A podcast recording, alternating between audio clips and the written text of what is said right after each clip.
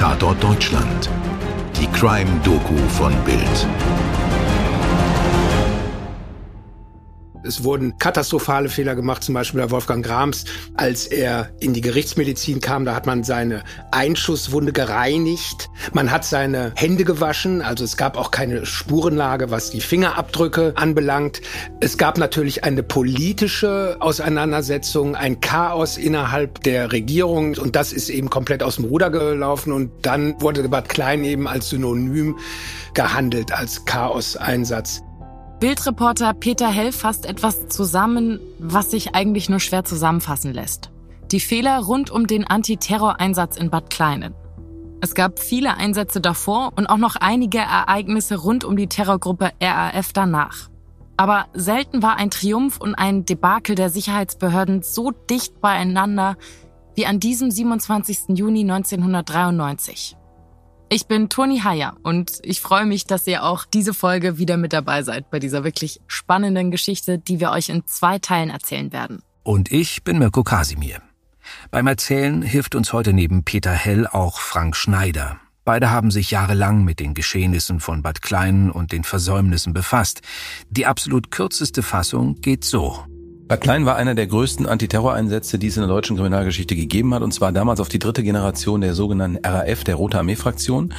Und diese Linksterroristen waren damals noch in Teilen untergetaucht und auf der Flucht. Und die Polizei hatte dadurch und der Verfassungsschutz, dass man einen V-Mann an diese Kommandoebene herangespielt hat, die Möglichkeit zu wissen, wann die sich wie wo treffen. Und bei diesem Zugriff, der super generalstabsmäßig vorbereitet war, hat es eine Funkpanne gegeben. Und durch diese Funkpanne ist dieser Einsatz dann aus dem Ruder gelaufen. Am Ende ist ein GSG-9-Beamter gestorben durch Schüsse aus der Waffe des Terroristen Grams. Und der Terrorist Grams wiederum ist auch durch erwiderte Schüsse getroffen worden, ist ins Gleis gefallen und hat sich dabei dann mit der Pistole, also merkte, er kommt nicht mehr weg, selbst gerichtet. Am Anfang entstand das Gerücht, er sei von den GSG-9-Beamten regelrecht exekutiert worden.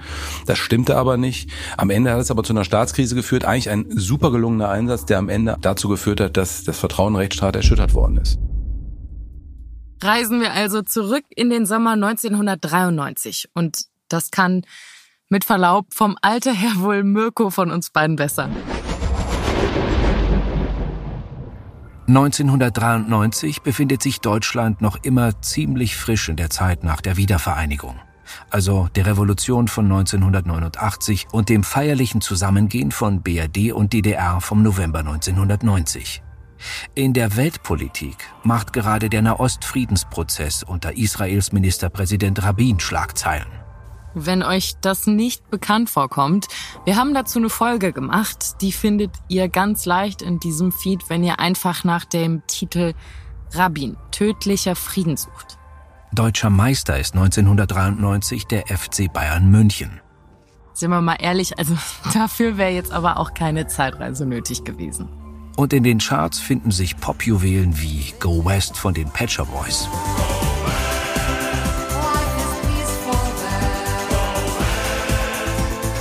Kenne ich sogar auch noch.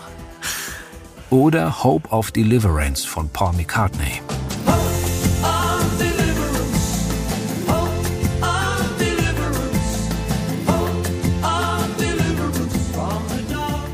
Wovon man in diesem Jahr 1993 noch nicht gehört hat, das ist die linke Terrororganisation RAF. Dabei hatte die sogenannte dritte Generation dieser Truppe schon kurz nach der Wiedervereinigung gezeigt, dass man mit ihr noch rechnen musste.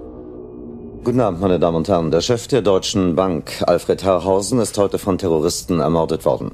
Er wurde am Morgen in Bad Homburg Opfer eines Bombenanschlags. Das gepanzerte Fahrzeug, in dem Herrhausen von seinem Haus nach Frankfurt fahren wollte, wurde ferngezündet in die Luft gesprengt. Der 59-jährige Bankier hinterlässt Frau und zwei Kinder. Es war kurz nach halb neun heute Morgen, als eine gewaltige Detonation das Bad Homburger Kurviertel erschütterte. Der gepanzerte Mercedes des Vorstandssprechers der Deutschen Bank wurde mehrere Meter durch die Luft und quer zur Fahrbahn geschleudert. Die Tagesschau vom 30. November 1989. Frank Schneider ordnet diesen Mord für uns ein. Also wir sprechen ja hier von der sogenannten dritten Generation. Es begann mit der Bader-Meinhof-Bande, so hieß das ja, als sie wurden dann zur Roten Armee-Fraktion.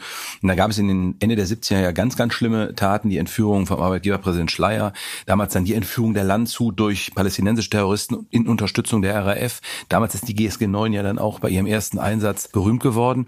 Und wir sind aber hier jetzt schon in der dritten Generation. Da waren es ganz gezielte Taten. Also zum Beispiel ist der deutsche Bankchef Herrhausen damals durch eine Autobombe getötet worden mit einer Lichtschranke, wo es auch immer bis heute noch immer dieses Gefühl gibt, war das wirklich die RAF? Es war so perfekt vorbereitet, so, also fast geheimdienstmäßig vorbereitet. Man weiß es bis heute nicht genau. Und das ist eben diese dritte Generation, von der wir jetzt sprechen, die extrem im Untergrund gelebt hat, äh, sehr verdeckt und bis heute sind ja auch noch welche unterwegs. Die Linksterroristen leben von Anfang an in ihrer ganz eigenen, ziemlich kranken Gedankenwelt. Und schon kurz nach ihren ersten Taten in den 1970er Jahren sind sie eigentlich ständig damit beschäftigt, inhaftierte Kameraden freizupressen. Aber die sogenannte dritte Generation will alles anders machen. Der Terror soll sich wieder nach außen richten. Und das möglichst sogar international. Zum Beispiel arbeitete die RAF bei Terroranschlägen mit der französischen Action Direct zusammen. Im Januar und Februar 1985 wurden der französische General René Audrin und der industrielle Ernst Zimmermann ermordet. Wenig später übernahm die RAF gemeinsam mit der Aktion direkt die Verantwortung für den Anschlag auf die US-Airbase in Frankfurt. Dabei wurden im August 1985 zwei Menschen getötet und 23 verletzt. Und auch der Mord an Herrhausen passte in die Strategie der RAF, Entscheider aus Militär und eben Wirtschaft aus dem Weg zu räumen. 1991 dann der nächste Schlag. Peter Hell fasst ihn zusammen und die Rätsel, die er hinterließ. Einer der spektakulärsten Morde war eben auch der Anschlag und der Mord an Detlef Carsten Rohwedder, den damaligen Chef der Treuhand, der sowieso im Fokus stand. Er war Herr über hunderte von Milliarden D-Mark damals, die verteilt werden sollten in der DDR. Da gab es natürlich ganz große Befindlichkeiten und äh, er war wohl auch im Fokus der RAF. Rohwedder lebte in Düsseldorf mit seiner Familie. Eine Villa am Rhein, durchtrennt mit einer Straße. Dahinter oder daneben war ein Schrebergarten, etwas tiefer. Und im April 1991 ist es dann zu dem Mord gekommen. Äh, so wie es später rekonstruiert wurde, haben eben die Täter wohl in etwa 70 Meter Entfernung über die Straße in diesem Schrebergarten ihm aufgelauert mit einem Scharfschützengewehr auf einem Stuhl stehend geschossen, ein Präzisionsschuss in die erste Etage, wo Rohwedder eben mit einem Telefonanruf gelockt wurde, dass er oben hinkam. Sie hatten ihn vorher angerufen, er ist oben in sein Arbeitszimmer gegangen und dann wurde er regelrecht exekutiert mit einem perfekten Schuss in den Rücken. Und jetzt kommt das Merkwürdige. Danach kam die Frau hoch, seine Frau in das Arbeitszimmer und wurde am Arm getroffen und dann gab es noch einen dritten Fehlschuss. Das sollte wohl so aussehen, als ob es Amateure gewesen sind. Aber der erste Schuss war von einem Scharfschützen. Der war perfekt ausgeführt. Was da spannend daran ist, die Spurenlage danach hat festgestellt, dass ein Handtuch, was am Tatort liegen gelassen worden ist, wurde ein Haar von Wolfgang Grams gefunden. Das konnten die Ermittler eben abgleichen. Und so hat man diesen Mord eben auch der dritten Generation zuschreiben können. Es gibt allerdings berechtigte Zweifel, dass sie es wirklich waren, weil im Nachhinein konnte man feststellen, dass eben teilweise auch Stasi-Methoden damit eingespielt haben und dass die DDR, ehemalige DDR-Stasi-Offiziere ein Interesse hatten, Rohwedder aufgrund seiner Tätigkeit bei Treuhand, weil da ging es um Milliarden, zu beseitigen. Wie können wir die passende Liebe finden? Was, wenn mein Partner fremd geht? Wie viel Sex braucht eine glückliche Beziehung? Vor uns ist kein Thema sicher. Mein Name ist Anna Peinelt. Und ich heiße Christian Thiel. Wir sind Single- und Paarberater und sprechen in unserem Podcast Die Sache mit der Liebe jede Woche über Themen, die jeden von uns beschäftigen. Anna und ich teilen unsere Erfahrungen mit euch, geben Tipps und Ideen. Und wir gehen auf eure Fragen ein. Die Sache mit der Liebe könnt ihr jeden Montag hören. Wir freuen uns auf euch. So skrupellos der Mord an Rohwedder war, zu Beginn des Jahres 1992 erklärte der damalige Bundesjustizminister Kinkel die Bereitschaft des Staates, das Verhältnis zur RAF zu überdenken. Der Staat müsse dort, wo es angebracht sei, zur Versöhnung bereit sein. In der Folge kam es im April 1992 zu einer Erklärung der RAF, in der sie die Eskalation zurücknimmt. Das war eine Sensation.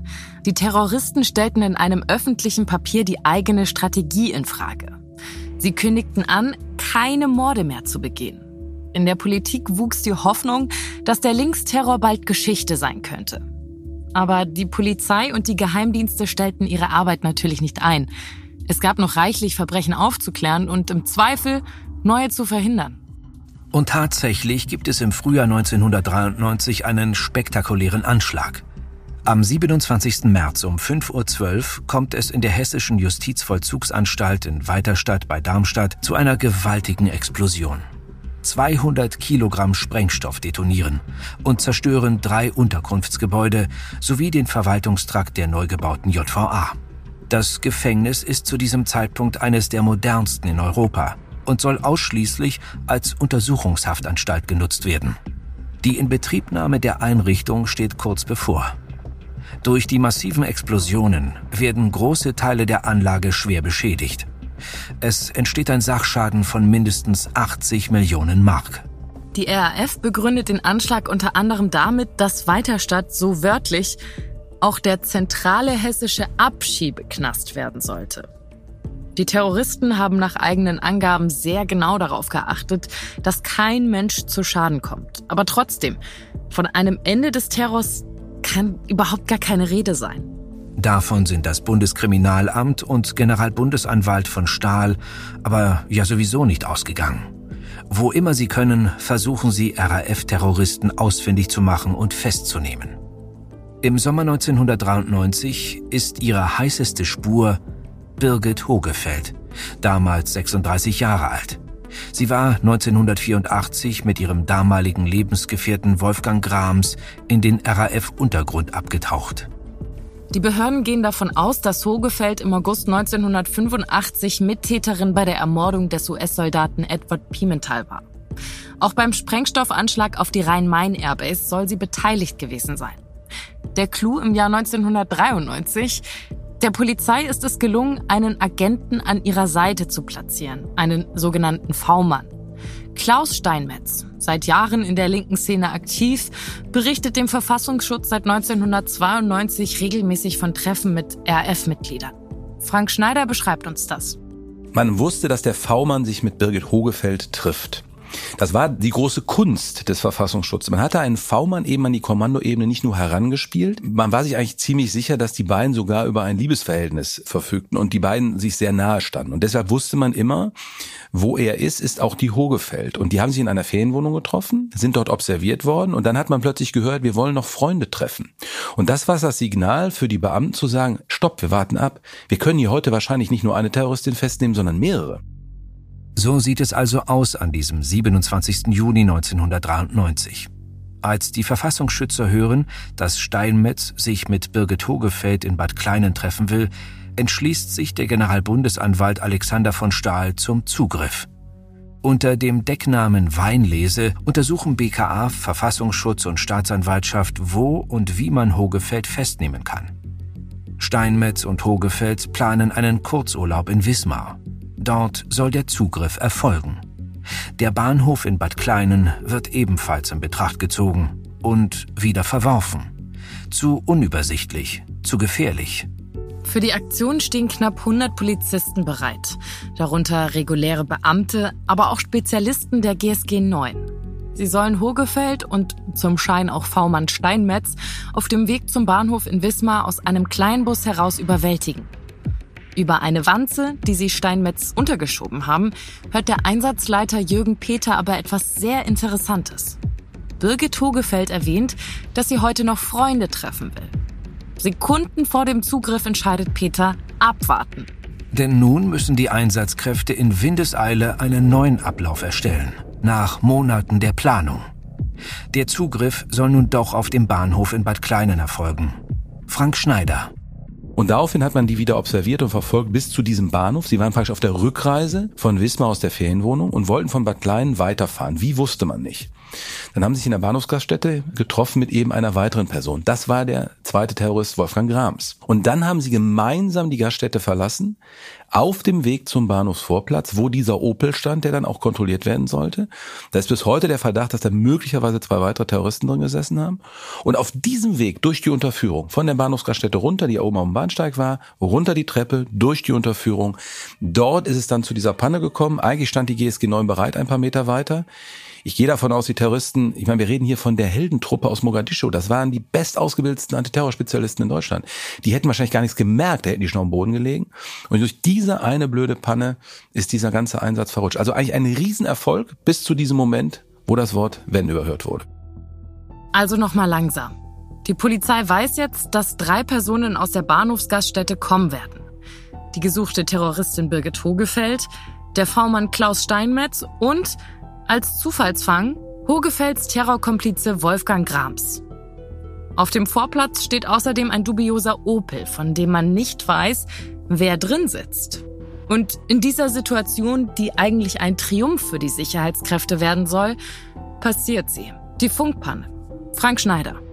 Ja, es war so, man muss sich jetzt vorstellen, wir reden hier von 1993, also wenige Jahre nach der Wiedervereinigung. Wir haben einen Bahnhof in Mecklenburg-Vorpommern, Bad Kleinen, der eine Unterführung hat, dort schlechtes Funknetz auch herrscht. Die Polizei wusste vorher, dass es möglicherweise an diesem Bahnhof zum Zugriff kommt. Auch die Spezialeinheit der GSG 9 und deshalb hatte man vorher sogar schon Verstärker dort installiert. Man wollte eben genau nicht das Risiko eingehen, dass etwas schief läuft.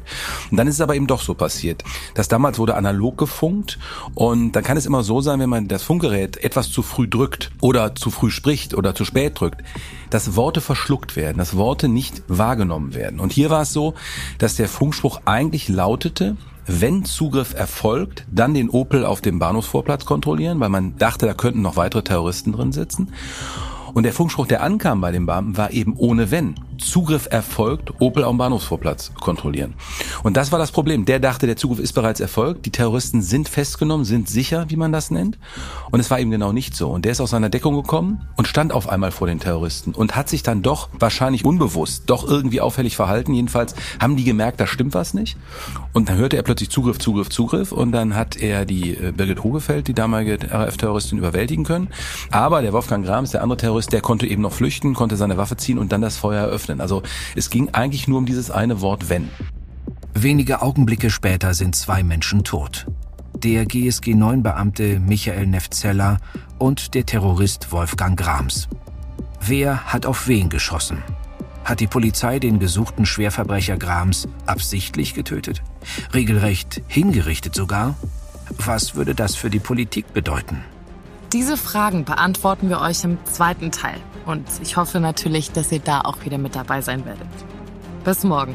Eure Toni und euer Mirko. Dir hat diese Folge von Tatort Deutschland gefallen? Du bekommst von True Crime einfach nicht genug. Dann hör jetzt in unsere weiteren Folgen rein. Hier warten mehr als 200 spannende Fälle auf dich, wie das Verschwinden von Rebecca Reusch, der Prozess gegen O.J. Simpson oder die Entführung von Ursula Herrmann. Wir hören uns bei Tatort Deutschland.